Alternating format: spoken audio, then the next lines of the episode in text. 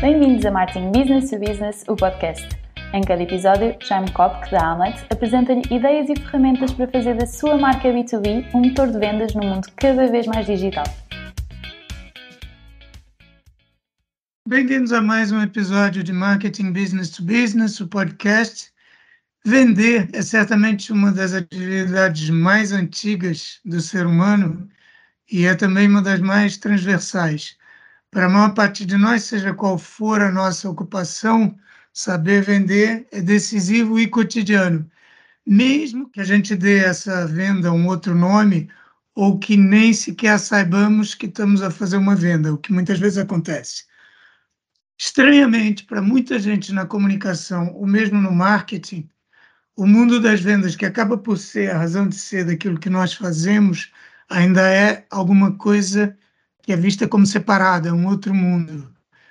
Eu, pessoalmente, acho isso muito estranho e por isso tenho trazido a este podcast pessoas que têm algo a ensinar sobre vendas, especialmente, claro, vendas business to business, e especialmente pessoas que têm uma perspectiva nova, diferenciadora, desafiadora sobre as vendas.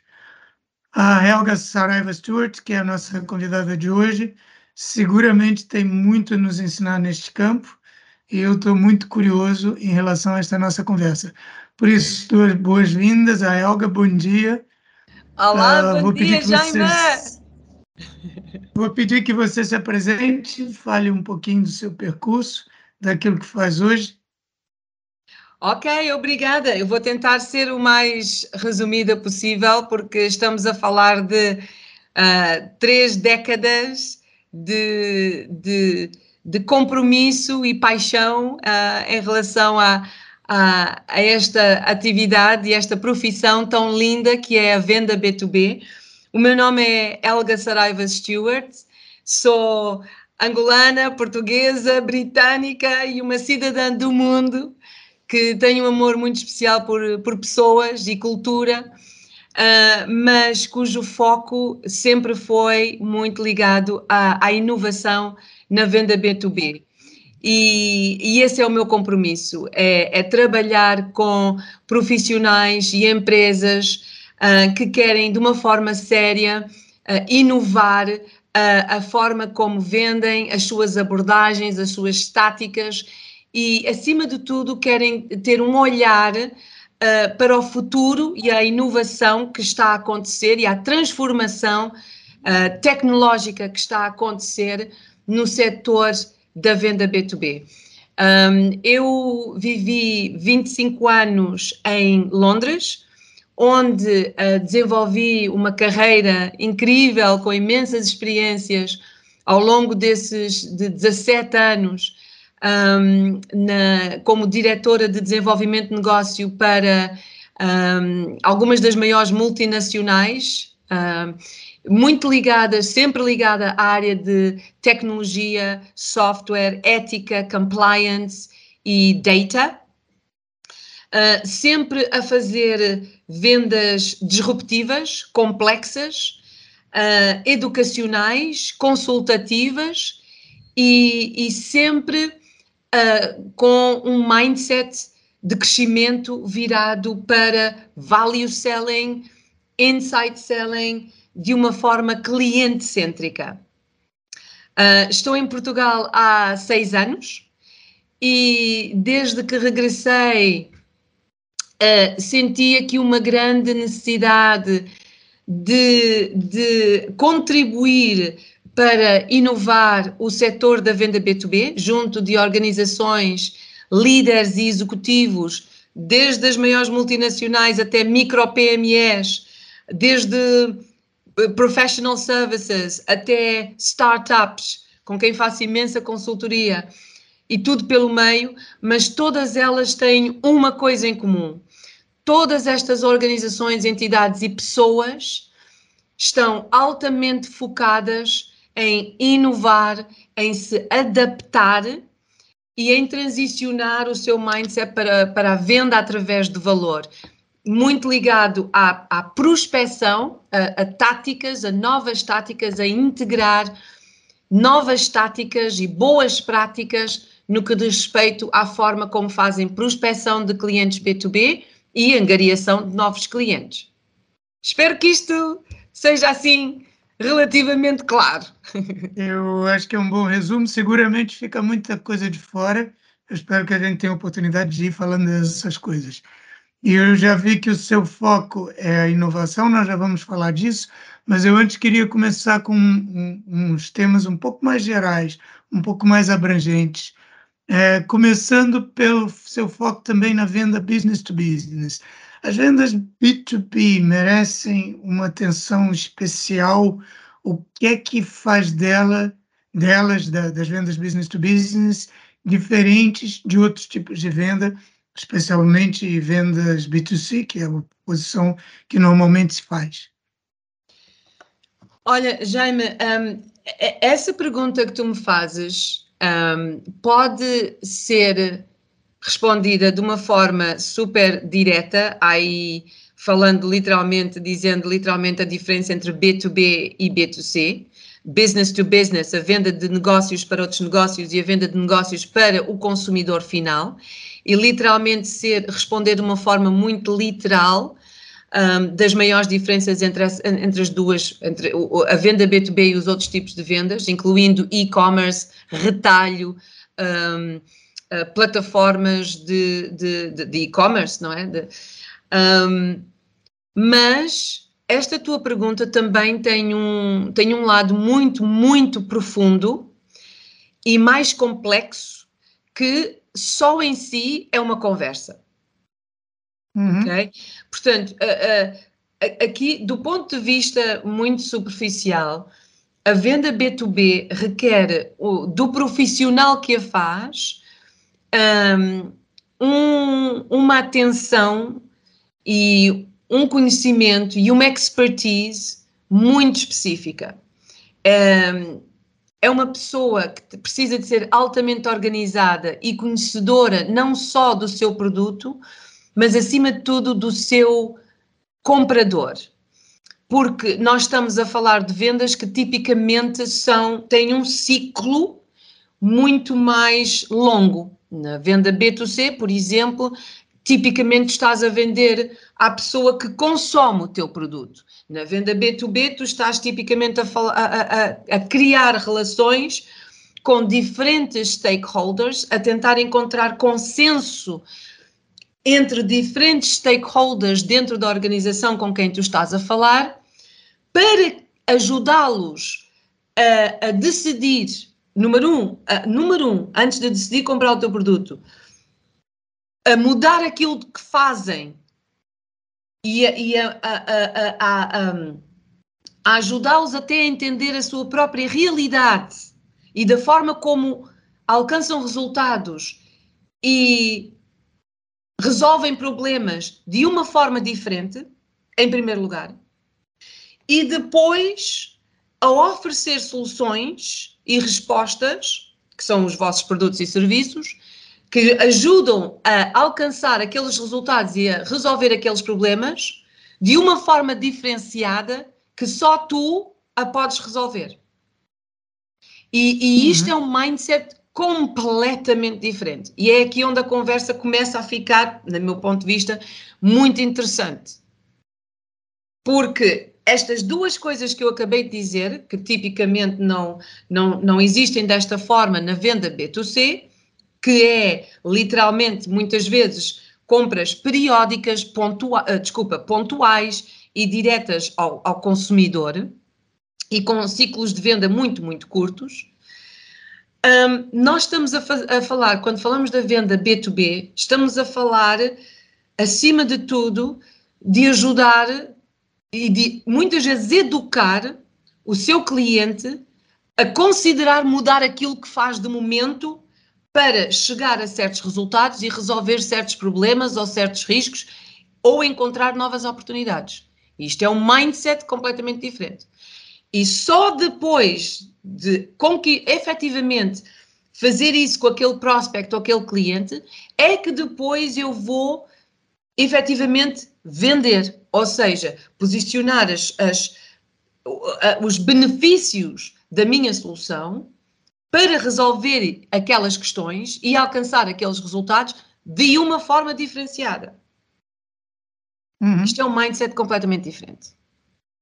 Então, da, da, da, forma como você vê para este tipo de venda B2B mais complexa, é, falar em venda B2B ou falar em venda educacional consultiva é exatamente a mesma coisa, não dá para separar uma coisa da outra, certo? Correto. Cliente cêntrica. É, não, não podemos, nos dias que vivemos de hoje, não podemos deixar de fora esta, esta, este termo cliente cêntrico, outro cêntrico, que não deve ser um termo, mas sim parte do próprio DNA de quem nós somos e como nós servimos os nossos mercados. Certo. Ao te ouvir falar, quer dizer, transparece um tal entusiasmo em relação à atividade de vender e as implicações que isso tem, que isso contrasta muito com uma conotação, quase um sentimento que há na sociedade em geral em relação à palavra vender, que é, em muitos casos, nas empresas, quando a gente fala do vendedor, esse termo já nem é usado, já não há vendedores, há força comercial consultores, é quase que uma necessidade de disfarçar aquilo que a gente faz e faz o tempo todo, que é vender. Qual é a sua impressão sobre isso? Por que que isto acontece e como é que nós conseguimos reabilitar essa e tornar mais tranquila essa relação com a ideia de que todos nós, de alguma forma, somos vendedores, andamos a vender ideias, andamos a vender nós próprios, os nossos serviços, seja o que for. Eu não tenho qualquer dúvida na minha mente de que todos nós somos vendedores. Todos nós vendemos. Todos, eu vou repetir, para, para a nossa querida audiência e os teus estimados ouvintes, vou repetir: todos nós vendemos. Seja internamente junto de colegas, seja externamente junto de clientes, seja em casa com o nosso esposo ou esposa, com os nossos filhos, quando lhes pedimos para comer a sopa, sendo uh, estando a vender para o governo, estando o governo a vender para nós, seja entidades públicas, privadas, seja caridades, seja entidades de ações sociais, sejam startups disruptivas que têm novas ideias e que estão-nos a ajudar a melhorar o mundo, todos nós vendemos. O problema tem sido, desde, desde um pouco antes do virar do, do, do século, desde os 1890s, desde o vendedor da banha da cobra, que, tal como tudo na vida, há sempre espaço para coisas boas virarem más por causa de práticas de pessoas muito específicas cujas intenções não são boas. Tal como tudo na vida. A prática da medicina, a prática de, de, de os professores, os cientistas, a, a, a bomba atómica não foi construída e idealizada para o mal. E, no entanto, quando nós vimos os efeitos de Hiroshima e Nagasaki, faz-nos chorar. Hum. E é a mesma coisa nesta profissão que é maravilhosa, que na verdade vender é servir, vender é servir. Vender é ajudar o nosso cliente a melhorar aquilo que faz. E, e, toda a conotação negativa, tal como qualquer outra profissão, advém pura e simplesmente de más práticas, de abusos e de, e de hum, interferências negativas que, infelizmente, uh, se tornaram, uh, tornaram, digamos, se tornaram num estigma e num paradigma ao qual a nossa profissão tem estado associada há muito tempo. Tendo dito isto, Jaime, para quem vive no mundo de value selling, para quem vive no mundo de client-centric, que uh, uh, Jaime não está a vivê-lo desde a pandemia, Jaime, está a vivê-lo desde, pelo menos desde a minha altura, e eu entrei neste mundo em 99, pelo menos dessa altura, eu já partilho um palco de excelência, onde nós profissionais nas vendas, acima de tudo, estamos focados em nos tornar excelentes, alinhados à excelência da venda, não só a nível de hard skills, mas de soft skills também, há muito que falar aí, e, e continuamente aprender, a, de, a, a, a, tentando seguir a direção e, o, e a voz do nosso cliente. Porque no final do dia, quem manda na venda é o cliente, é o comprador. O comprador é o nosso patrão. E nós, empresas, o que estamos a fazer é estamos a tentar empoderar e inovar os nossos clientes. Com tecnologias, com serviços, com seguros, com bens e serviços, com entretenimento, com música, com fashion, com plataformas, com um, uh, novas formas de, de uh, um, ultrapassar certos desafios, sejam estes da indústria farmacêutica, sejam esta indústria a, aeronáutica, a aerospace, um, sejam estes café, seja o que for. Nós somos capacitadores para os nossos clientes, para as empresas que estão a tentar fazer algo. E, e esta dinâmica e esta re reabilitação não é algo que está a acontecer por causa da, da, da, da pandemia. Quando nós olhamos para 99, 2000, eu estava, eu e os meus colegas na altura, estávamos a fazê-lo por causa do, do, da, da bubble. Uhum. Ok? Portanto, e, e ao longo destes 23 anos, 24 anos, temos estado continuamente a fazê-lo. Se não foi por causa da bubble, foi em 2008 por causa de disrupções e, e, económicas que tivemos. Um, e, e, até entre esse período houve diversas outras disrupções. Um, depois, esta transformação digital, automação, isto, a, a pandemia só foi um acelerante para um movimento que já estava a acontecer. Nós sempre estivemos a falar de value selling, isto não é novo, nós sempre estivemos a falar de cliente centricidade, nós sempre estivemos a falar acerca de venda educacional, venda disruptiva, educar os nossos clientes, nós sempre estivemos preocupados, acima de tudo, em inovar as nossas competências como profissionais nas vendas para sabermos vender com, com valor e diferenciação. E nós sempre, e, e sempre ao longo deste tempo, houveram empresas muito específicas, super focadas em inovar e capacitar os profissionais nas vendas para esse efeito. Sempre houveram empresas no mercado focadas em como é que estão a inovar a sua estrutura interna, a forma como comunicam e vendem através do inbound, através do outbound, para que melhorem e, se e melhor alinhem a forma como vendem à forma como o seu cliente compra.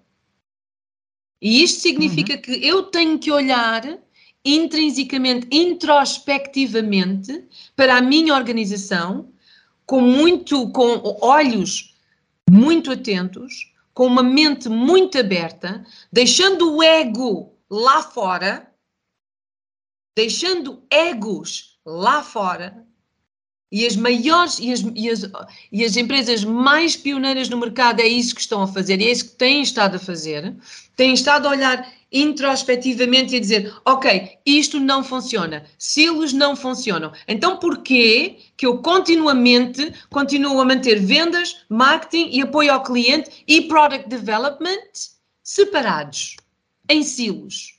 Porquê que eu não encorajo o tipo de dinâmicas, o tipo de integração e, Jaime, acima de tudo agora, convergência entre estes serviços, entre estas pessoas? Isto são perguntas muito difíceis de responder. Porquê? Porque continuamos a ser geridos por egos e por motivações que são um, individuais em vez de coletivas. Portanto, as respostas para esta tua pergunta que é tão importante, as respostas já estão a ser discutidas, mas infelizmente continuamos rodeados por líderes que continuam a pôr as mãos, os dedos nos ouvidos e a fazer assim, blá, blá, blá, blá, blá, blá, blá, não quero ouvir, não quero ouvir. Soa tudo muito bem, mas eu quero continuar a fazer a coisa à minha maneira, porque para mim o que é importante é aquele ganho a curto, a curto prazo. Hum. E não aquele alinhamento com a forma como o meu cliente compra, a, a valorização da minha equipa e dos meus colaboradores internamente, verdadeira valorização, que inclui um, coisas como um, formações adequadas, desenvolvimento de competências, capacidades e comportamentos feitos de uma forma adequada e apropriada. Infelizmente, nós não, nós estamos a ver isto a melhorar, não quero ignorar as organizações e os líderes que efetivamente estão de coração aberto e de mente aberta a fazer, a tentar transicionar e adaptar as suas equipas profissionais, a sua estrutura e o seu motor comercial um, às práticas modernas e quero celebrá-los e celebro-os, mas aqui estamos a falar das razões pelas quais o paradigma nas vendas, o estigma negativo nas vendas continua presente e é por causa da cultura da cultura, porque aqui estamos a falar a nível da cultura dentro das organizações, que não modificou e não transicionou esse mindset. E aí é a liderança, é a liderança. A li o tom tem de vir da liderança. Você levantou aí uma série de temas, eu acho que isto dava para muitas conversas, não era uma, mas eu queria Iria pegar num que é que eu acho que é o seu foco permanente, que, que é o tema da inovação. E é curioso porque na introdução eu, eu lembrei que as vendas são uma atividade muito antiga, estão conosco desde sempre, vão continuar para sempre, acho eu. No entanto, é, eu depreendo daquilo que você diz, que é uma sensibilidade muito grande sua para o fato de que as vendas estão a mudar, estão sempre a mudar, então, e é, e é um grande campo para inovar. O que, que significa uh, inovar nas vendas? O que é que está a mudar? Como é que se responde à mudança? Uh, em que sentido vai essa mudança hoje? Olha, um, adoro essa, essa pergunta e, e, quando estavas a faz, e quando estavas a fazê-la, eu escrevi eu escrevi quatro palavras um, eu escrevi, tecno, desculpa, cinco palavras. Escrevi tecnologia, pessoas, cultura, estratégia e cliente. E, e, e esta última cliente, compradora, na verdade, até gostava que fosse a primeira, porque na verdade é o, é o grande driver, um, é, o, é o cliente e o comprador, onde ele está hoje e onde ele precisa de estar. Onde é que ele precisa de estar? Onde é que ele deseja estar? E é aí onde entra a tecnologia e as pessoas, porque, número um, nós, organizações que vendem precisamos de empoderar as nossas pessoas, e especialmente as pessoas dentro do que, que, fazem parte do motor comercial, e o motor comercial integra vendas, marketing e apoio ao cliente, pelo menos. Precisamos de empoderá-las de uma forma uh, significativa e com impacto. E, e para isso precisamos também, e não só, de tecnologia, porque toda a organização vende, não é só o motor comercial, toda a organização, cada, cada canto da casa vende, cada pessoa, seja ela onde está e seja contacto direto com um, o cliente ou não, mas de, de uma forma direta ou indireta, vende, ou seja, serve os mercados que aquela empresa se dedica a servir, serve de uma forma ou de outra esses mercados e esse cliente. E a tecnologia, quer queiramos, quer não, é o que nos empodera e nos capacita e nos permite de uma forma flexível e com propósito e organizada e estruturada fazer o nosso trabalho bem. A envolvente, a envolvente disso tudo, entre cada palavra que eu disse até agora, é a cultura dessa organização. Que tipo de cultura é que eu estou a desenvolver? É uma cultura de crescimento, é uma cultura cliente-cêntrica, é uma cultura ligada à diversidade, à equidade, à, à, à, à compliance. É uma cultura que empodera pessoas, ou é uma cultura de eu dou ordens e vocês seguem aquilo que eu digo, seja mal, seja bem. É uma cultura de egos, ou é uma cultura de indivíduos, de celebrar indivíduos e as suas diferenças e aquilo que os torna diferentes. E juntos, juntos, reunidos com um propósito em comum, que é o propósito, é a missão, é os valores da organização. E que depois são executados e implementados e aplicados através da estratégia, não só corporativa, mas também comercial da organização, e que obviamente é aplicada através das táticas e abordagens que empregam. E, e, e para mim está aí muito a, a direção um, em relação à, à, à resposta que fazes, à pergunta que fazes, peço perdão. Onde é que está aí o papel da, da, da mudança nisso tudo? Onde é que entra o espaço para inovação? Através de todos e cada um destes elementos. Falar de inovação é falar de pessoas, é falar de cultura, é falar de tecnologia, é falar de, do, do comprador que nós servimos, dos mercados que nós servimos e das estratégias e táticas que nós adotamos para o servir. Falar de, de inovação é falar de mindset.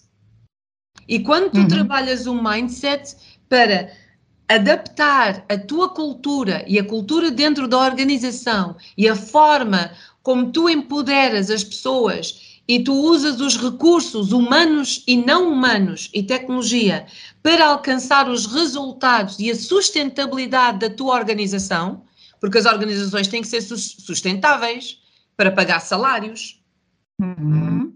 não é? As organizações, cada uma delas tem que ser sustentável. E, portanto, se eu, se eu preciso de empoderar pessoas, eu preciso de abraçar a mudança, e é preciso de abraçar esta coisa que se chama transição digital, mas transição digital não é uma, não é uma coisa que eu faço porque sou a sexy. Transformação digital, toda a gente quer falar de transformação digital porque é sexy. Mas a, a, a verdadeira mudança que deve acontecer antes que uma transformação digital seja possível e, acima de tudo, tenha impacto, eu preciso de olhar para a cultura que eu estou a desenvolver dentro da organização, a forma como nós nos relacionamos, não só internamente, e a forma como eu trato as minhas pessoas, a forma como eu valorizo a diversidade, a equidade, a integração, ok? Mas depois a forma como eu vendo e como eu comunico os meus valores e os resultados que eu procuro junto dos meus clientes ao mundo exterior. Não pode haver mudança significativa ou com impacto dentro da organização se não houver um compromisso sério a estas questões que eu acabei de falar. E é aí uhum. onde as coisas começam a ficar. É aí onde eu vejo uma grande diferença, Jaime, entre aquelas empresas que, são, que estão seriamente a, a, a, líderes no seu mercado e a conquistar a atenção dos seus clientes, porque são verdadeiras pioneiras, e aquelas organizações que adotam transformação digital para branding. Falam na transformação digital é, e, na verdade, não aprofundam esse tema, não é? Um, Absolutamente. Então, você falou de pessoas e eu queria e, e, e, já focou algumas vezes o tema da excelência. E eu queria entender o que, que são os seus, uh, como é que você define a excelência aplicada a pessoas, especialmente profissionais e equipas de vendas. Uh, e aí o, a, a fronteira para onde começam e onde acabam as equipas de vendas e os profissionais de vendas pode ser aquela que você quiser definir, mas é, o que, que distingue os profissionais e equipas de vendas muito boas uh, dos que são apenas medianos?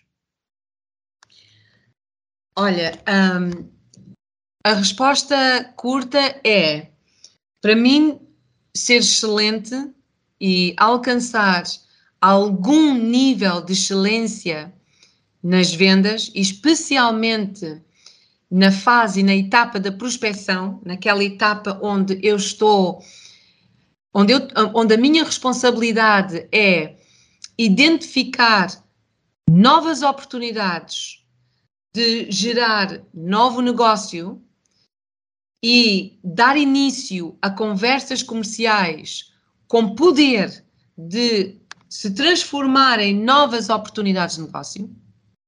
Para mim, a excelência, algum tipo de excelência nisso é a pessoa ter a, a capacidade, a competência, o conhecimento e o comportamento de saber educar o seu cliente, saber dizer algo ao seu cliente que é relevante a essa pessoa e que essa pessoa ainda não sabe, mas que valoriza.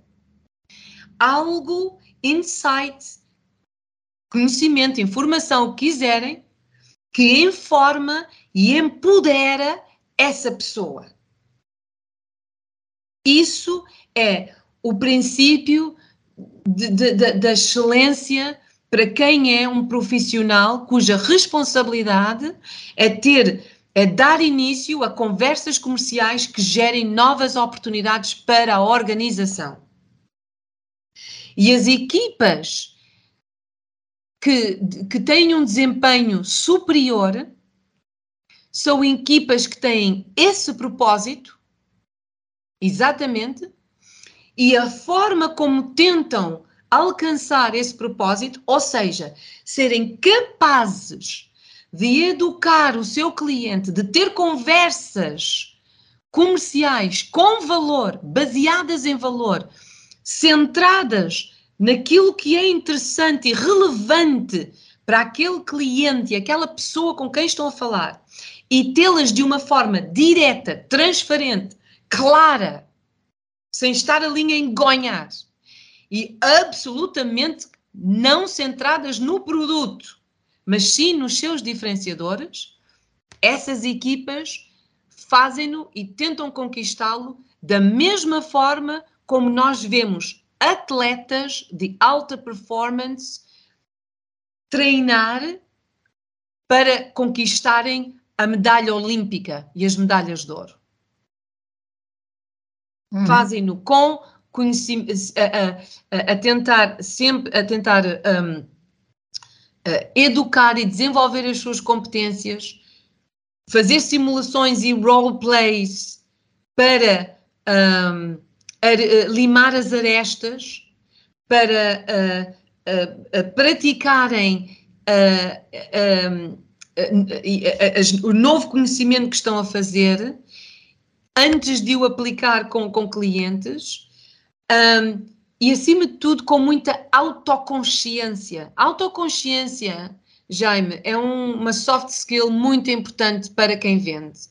Autoconsciência permite-te entender cada dia que tu não és perfeito, ou perfeita, que estás sempre, eh, que, que, que, estás aberta a novo conhecimento, que tens um mindset de crescimento em vez de um mindset fixo.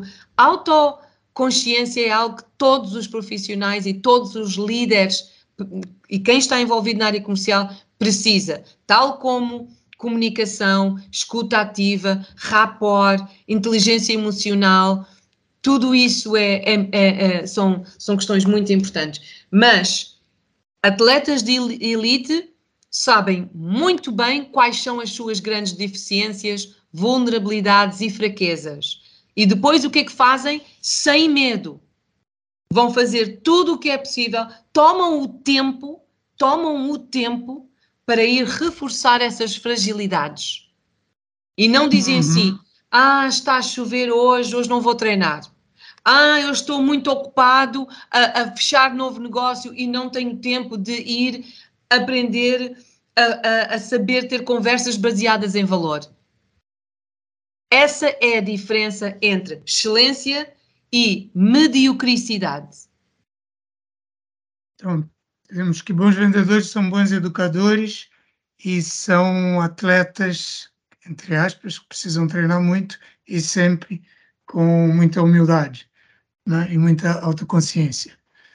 E o papel do, do marketing, Helga, como é que entra nisso? Porque isto tem sido um tema aqui no podcast que a gente de vez em quando trata, porque continuamos a encontrar esta cisão dentro das empresas, vendas de um lado, marketing no outro, uh, e, e as duas e são equipas que muitas vezes não se falam, o que é uma coisa incrível, mas acontece muito e, portanto, nós vamos continuar batendo nesta tecla por aqui, perguntando a opinião dos nossos convidados.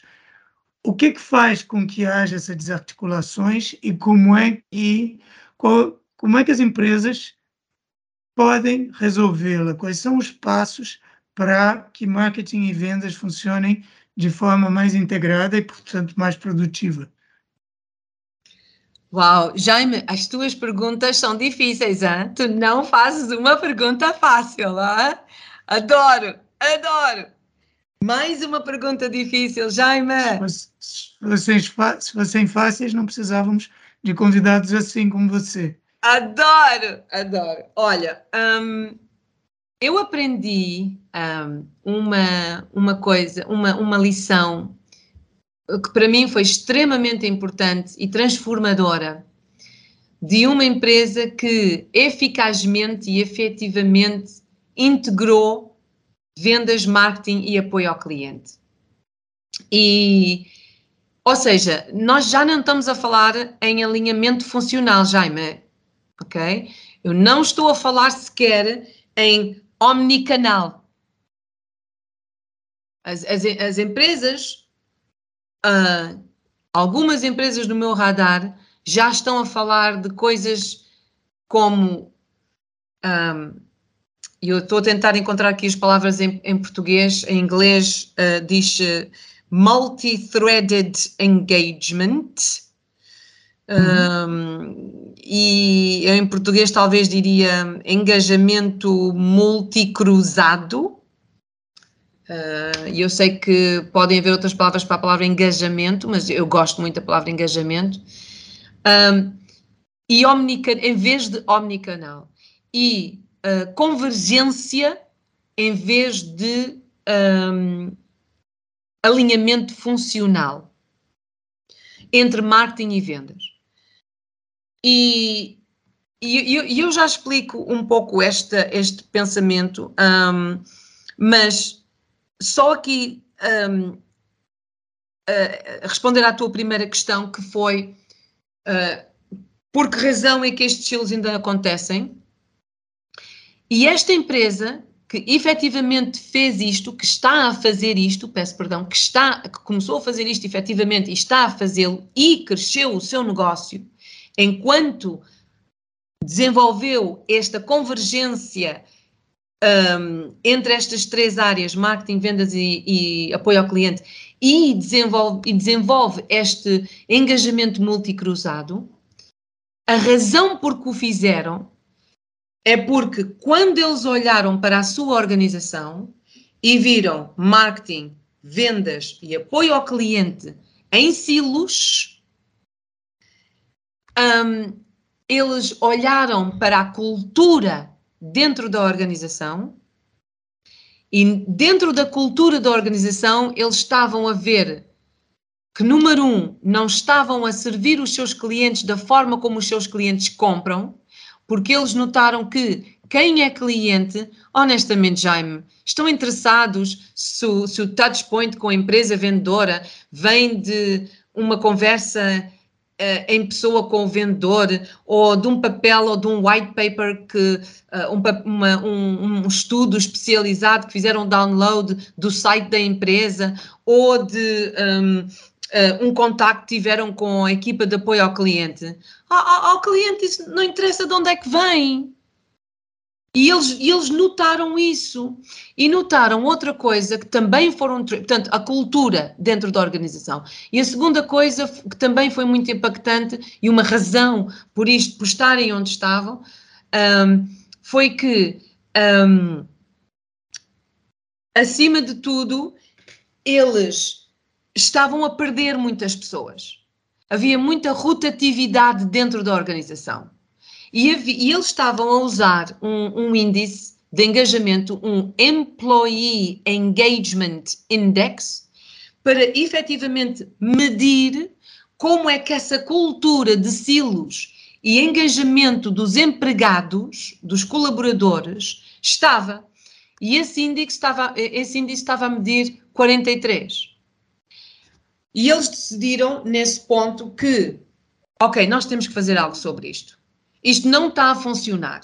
Nós estamos, por um lado, a perder pessoas, existe uma grande rotatividade dentro da organização, e, por outro lado, não estamos a vender da forma como os nossos clientes querem e precisam de comprar. Não só agora, mas também no futuro, porque eles estão a evoluir, eles estão a passar por uma transição, por uma transformação digital. E como é que nós nos adaptamos? E agora, pronto, isto está na parte das razões. E agora na, na, na questão de como resolvê-las. Eu adoro a forma como eles uh, uh, resolveram isto e, e, continuam a encontrar respostas em relação a isto. E a primeira coisa que eles tiveram que fazer, Jaime, para resolver esta questão, primeiro, acima de tudo, foi olhar com honestidade. Olhar com honestidade para dentro da organização e dizer: ok, estes, estes silos não funcionam da forma como estão. Depois, como resolvê-los? Ok, primeiro passo. Temos de deixar os nossos egos do lado de fora da porta.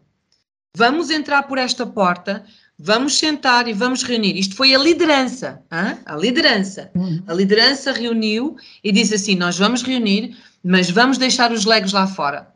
Não vai haver aqui dentro desta sala e desta conversa, não vai haver um Chief Sales Officer, um Chief Marketing Officer, um Chief Product Development e um Chief Customer Support. Vão sim haver quatro pessoas, ou cinco pessoas ou seis, um CEO, daquele caso, os dois fundadores, um dele era uh, Chief Marketing Officer, o outro era Chief Executive Officer, e by the way, este é o tipo de um, abordagem que não, eles são uma grande organização, mas isto pode ser adaptado às, às mais pequenas organizações, ok? Quero, quero fazer este contraponto. Quando se sentaram, deixaram os egos lá fora. E aquilo que fizeram acima de tudo foi dizer assim: como é que nós vamos servir o nosso cliente de melhor forma e como é que nós vamos proteger o talento que nutrimos aqui dentro de casa, como é que vamos aumentar uh, uh, o, o, engajamento das nossas pessoas e do nosso talento debaixo do nosso teto e como é que nós vamos valorizá-las. E depois foi a partir daí que começaram a surgir respostas muito criativas. Por exemplo, eles criaram pods, uh, e esses pods são pods comerciais uh, que unificam um motor comercial e que esses pods são regionais, porque isto é uma, pronto, é uma multinacional e, portanto, precisam de ter estes pods em diferentes uh, áreas geográficas, mas isto completamente é adaptado à natureza da organização em si, sendo o que for. Mas estes pods têm uma característica muito singular, que é estes pods, estes pods centralizam Esses pods são constituídos, neste caso, naquele caso específico, tem entre 8 a 10 pessoas. Essas 8 a 10 pessoas, eles têm lá representantes de vendas, representantes de marketing, representantes de apoio ao cliente e a função deles é reestruturar, é refletir o, o, novo processo de venda que eles têm, que eles criaram, e esse novo processo de venda que criaram é cliente-cêntrico, reflete o processo de compra. Portanto, eles disseram assim: como é que o nosso cliente compra?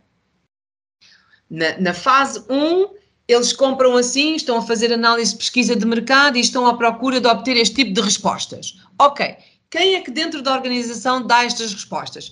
Marketing diz: eu dou, eu dou. Nós fazemos este tipo de recursos, fazemos este tipo de comunicação, fazemos este tipo de iniciativas, de eventos. Tararara. Vendas diz, eu também, eu também dou, porque quando eu faço prospecção ou quando eu estou em eventos ou em missões empresariais, nós fazemos isto e nós fazemos aquilo. Então, nessa etapa, de, de, de, de, onde, o cliente, naquela etapa 1, no, no processo de compra e de decisão está, eles reajustaram aquela atividade para responder e para servir o cliente naquela etapa de compra. Pronto. Etapa número 2. Agora já estamos a falar e a avaliar opções de mercado. Ok, pode. Quem é que tem um, uma ação nesta área? Vendas diz, eu tenho. Marketing diz, eu tenho. Apoio ao cliente diz, eu tenho. Aqueles que estão a fazer uh, crescimento de contas existentes. Os engenheiros dizem, eu tenho. Ok, então vamos reformular a nossa atividade, reestruturar a nossa atividade para servir o nosso cliente. E não é só servir o nosso cliente, atenção, Jaime, e, e os nossos ouvintes. Servir os diferentes stakeholders dentro daquela organização cliente. Porque eu reconheço que naquela organização cliente eu tenho 5, 10, 15, 20, 30 stakeholders que todos eles fazem parte do, ou do processo de compra ou do processo de decisão e, eu, e todos eles têm diferentes, número um, touch points com a minha organização, número dois, jornadas. E, portanto, a forma como eu vendo e a forma como eu comunico, através dos diferentes canais, seja apoio ao cliente, seja os meus engenheiros, seja o meu marketing ou vendas, ou a minha liderança, eles estão todos alinhados e organizados com este multi multi, multi cross, este multi cruzamento, multi, multi-threaded, este cruzamento múltiplo, ok? que sabe identificar a jornada de cada um daqueles stakeholders e servi-la. Vou dar um exemplo. Dentro da organização a quem eu vendo, eu preciso de encontrar consenso entre o diretor, o diretor de tecnologia, o diretor de procurement, o chefe de departamento. Ok? Vamos só imaginar, só para manter a coisa simples. Oh, oh, uhum. Jaime, o, o, o CFO a forma como interage connosco, a organização vendedora, dentro daquela organização cliente, tem uma jornada diferente da do CTO e da do chefe de departamento. E eles interagem comigo não só em diferentes alturas do seu processo de compra e, e decisão, mas eu estou a servi-los com diferentes recursos dentro da minha organização. Ah, bah, eu tenho que ajustar e adaptar os meus recursos e estruturar para servir a eles de forma a facilitar não só a forma como avaliam nós versus as alternativas, mas ajudá-los a, a, a, quando tomarem a decisão, a entender os nossos diferenciadores de forma a que só há uma forma onde podem avançar para conquistar os resultados que procuram, que é conosco. Eu, eu uhum. adoro este tema. Uh, Jaime, a sério, eu, eu estou apaixonada por esta por esta complexidade que, na verdade, até pode, pode ser eh, desmistificada e destruturada de uma forma muito, muito simples. Entendê-la uh, uh, pode ser muito simples, executá-la, ah, ah, é difícil, é. Ah, isso é. Sim, mas os primeiros passos são, segundo você, é, enumerou são bastante óbvios, não é pôr as pessoas a falar umas com as outras e pôr um grande holofote no cliente, né? entender a estrutura do cliente, quais são, quais são os diferentes stakeholders, quais são as pessoas lá dentro, e, uh, mas fazer isso em conjunto e não silo a silo, eu olho pelo meu lado e você olha pelo seu e nós não nos falamos. Essa aqui é a diferença. Depois é óbvio que quanto mais complexa for a situação, mais complexa será também a implementação, mas o princípio é mesmo muito simples. Uhum. De acordo com o que você e, e sem esquecendo, peço perdão, disseste, resumiste muito bem, por mim, na minha opinião, sem esquecendo a parte da cultura e do mindset, porque nada, nada vai funcionar. Podes pôr, podes pôr tecnologia, podes pôr dinheiro, podes pôr expertise, podes pôr tudo em cima do problema dentro da tua organização. Nada vai mudar se não há uma transição e um desenvolvimento e evolução na cultura da organização e no mindset dentro da liderança e, e por conseguinte, dentro das equipas comerciais. Certo.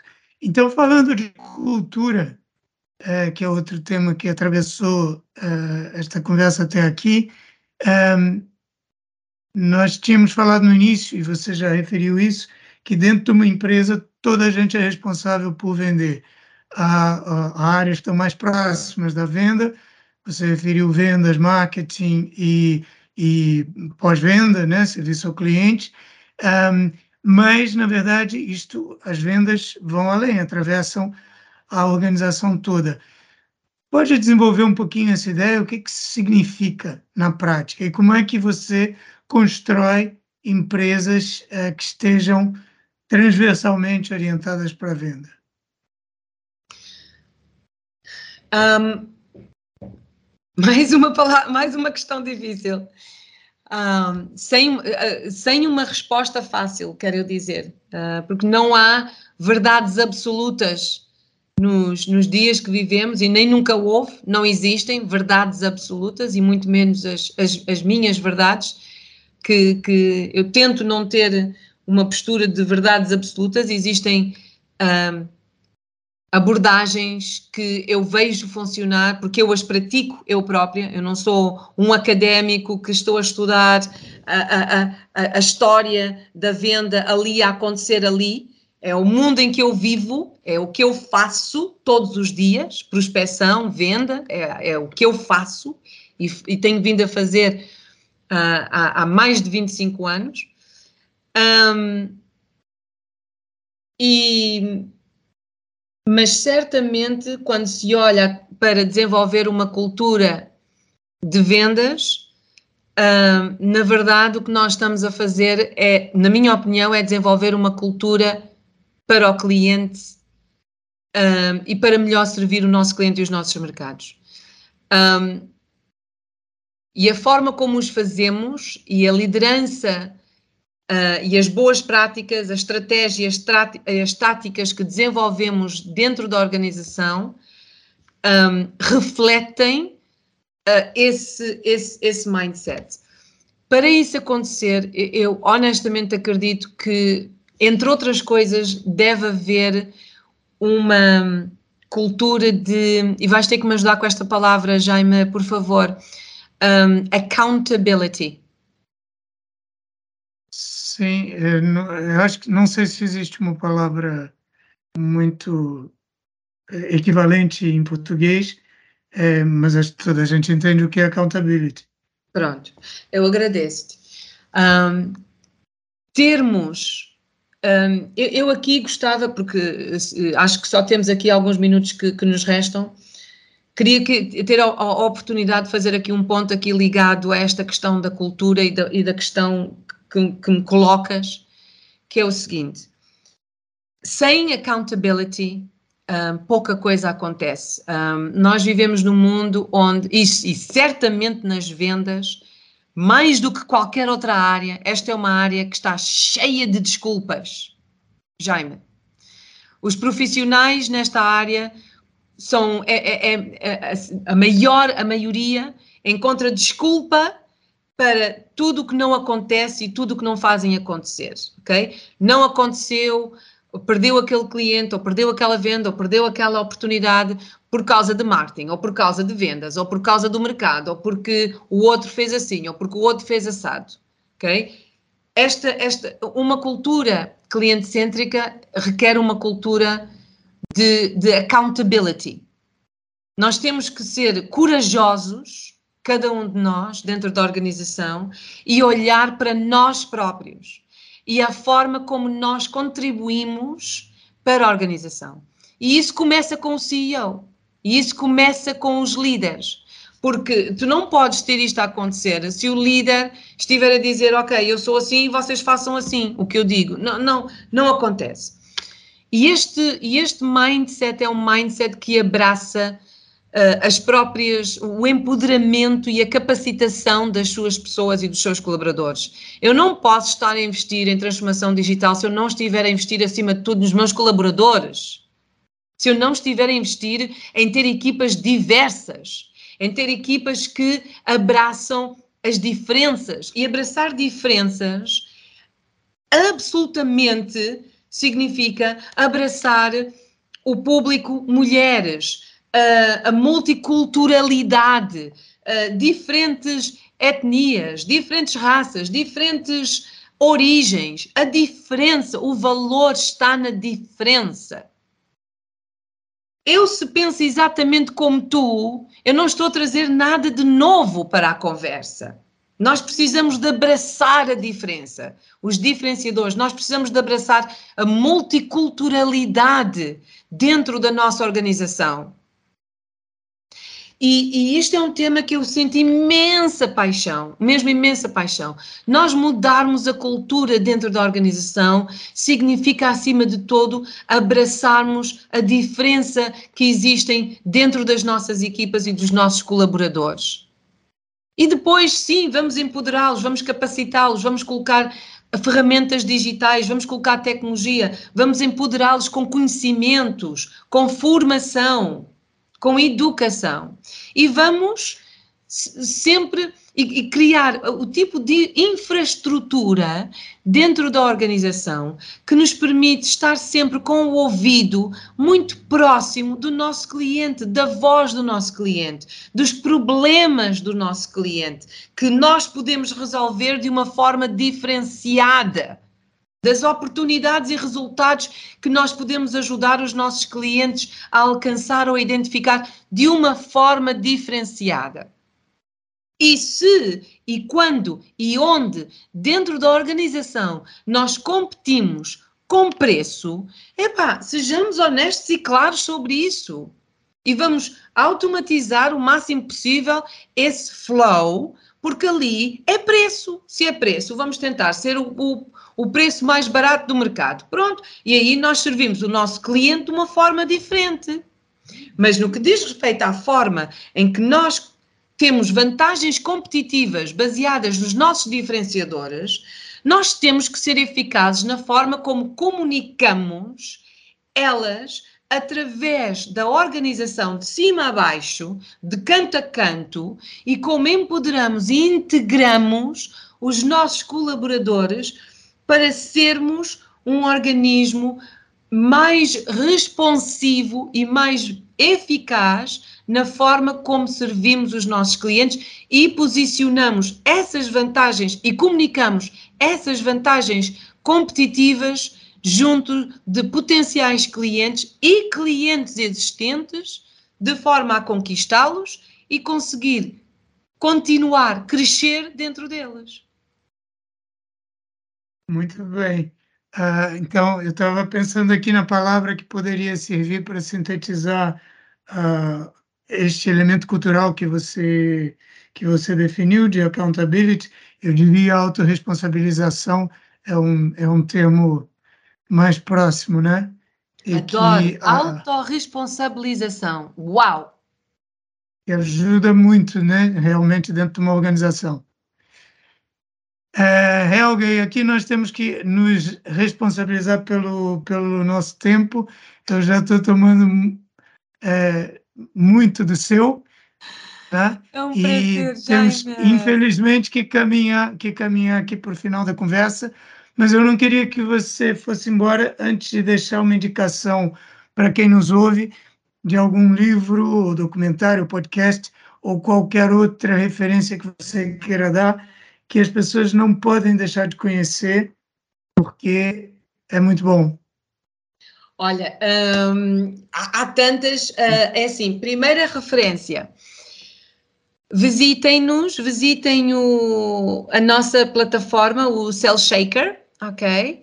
É lá onde Cell Shaker, salesshaker.com, os abanadores da venda.com, cellshaker.com, uh, é uma plataforma com realidade virtual super engajadora e divertida mas vocês lá vão conseguir encontrar uma série de contactos, fazer uma série de networking, mas é uma plataforma que está de momento um, numa fase de transformação e que pretende ser o lugar onde vocês vão encontrar ferramentas, insight, ideias, tecnologia uh, disruptivas e do futuro, todas ligadas e empoderadas para a, a área comercial e os líderes e os profissionais na área comercial. Segundo, eu adoro, adoro um, os dois livros do Todd Capone, Todd, T-O-D-D,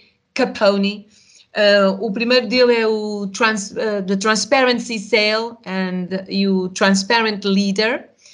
Um, adoro a forma como ele está a repensar abordagens uh, através das diferentes etapas da venda, baseadas em transparência e na, em sermos transparentes, não só naquilo que somos bons, mas também naquilo que não somos muito bons. Adoro essas referências. Uhum. Um, adoro a energia no podcast do Rajiv, Raj Nation Nathan, um, epá, é tão difícil ser original neste nosso mundo e o Rajiv tem buckets e buckets e buckets de originalidade. É uma pessoa que trabalha muito com startups um, e, portanto, com pessoas incrivelmente criativas, mas ele próprio é um ser humano, uf, ele, é, ele, ele transpira criatividade. Gosto muito dele. Como é que se chama o podcast? Um, uh, Startup Hype Man. Startup, e eu devia estar a fazer isto em tom de, de rap. Okay. Start, start, startup Hype Man. Não consigo fazer rap, mas Startup Hype Man. E depois, um, para aquele conselho, e que também está num podcast, um conselho que é sempre on point, sempre sóbrio, mas um, sempre on point. Eu gosto muito de ouvir o Mark Hunter, entre outros. Mas ficam aqui essas, essas quatro, acho que são quatro referências. Espero que gostem. Ouvintes aqui do Jaime, um prazer enorme em falar, estar com vocês, com muito, muito, muito carinho e a tirar muito carinho aqui também para, para o nosso Jaime. E obrigado por, por, por me teres e me convidares. Mas antes ainda de, de terminarmos, além do Sales Shaker, se alguém quiser uh, saber mais sobre você ou entrar em contato, uh, onde, é que, onde é que procura? Por LinkedIn. Eu estou no LinkedIn a escrever uh, Elga com H, H-E-L-G-A, Elga, Elga, um, Saraiva, Stewart. Stewart é, é escrito à escocesa, não, não há em coisa, é S-T-E-W-A-R-T, ou então podem escrever Helga Stewart, Cell Shaker ou Helga Stewart Lead Results. E eu estou no LinkedIn com muito abraço, sempre com muita vontade de conversar sobre vendas, sobre inovação, sobre pessoas, sobre talento, sobre cultura um, e sempre com um grande, grande, grande sorriso e um coração sempre muito, muito caloroso para vocês. E quem quiser saber mais sobre comunicação de marketing business business também pode ir à página da Hamlet, em hamlet.pt.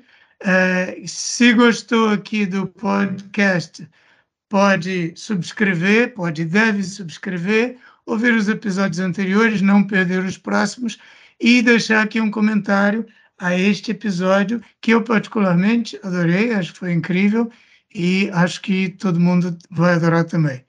Uh, Elga, muito obrigado pela sua presença, toda uma energia aqui no, no podcast uh, e até a próxima. Adorei! Abração!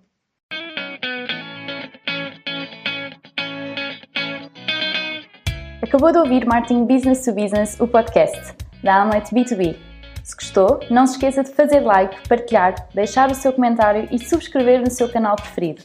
Para ver as notas desta conversa, vá a amlet.pt blog. E em breve voltaremos com mais um episódio de Marketing Business to Business, o podcast.